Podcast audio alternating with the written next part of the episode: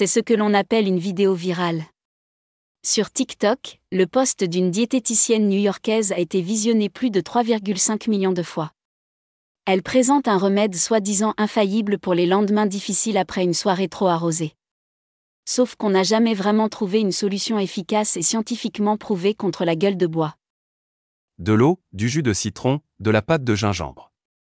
C'est le remède d'une diététicienne américaine qui veut aider les TikTokers à faire face à leur soirée arrosée. Dans sa recette, il y a aussi un peu de sucre avec du curcuma, du poivre noir, des extraits de feuilles de stevia et du fruit du moine, un aliment asiatique souvent utilisé comme une alternative naturelle au sucre. La vidéo a été likée près de 650 000 fois. Les internautes ne se sont pas privés pour remercier l'auteur. Un TikToker a écrit par exemple qu'il avait toujours du mal à boire de l'eau mais que grâce à cette solution cela devenait plus facile. Cette recette devenue virale est en effet intéressante uniquement pour ses vertus hydratantes. Les molécules d'alcool perturbent une hormone antidiurétique, la vasopressine. En somme, elle bouleverse les fonctions du rein et nous pousse à aller aux toilettes très souvent. Voilà pourquoi le seul remède efficace contre la gueule de bois c'est de boire beaucoup d'eau.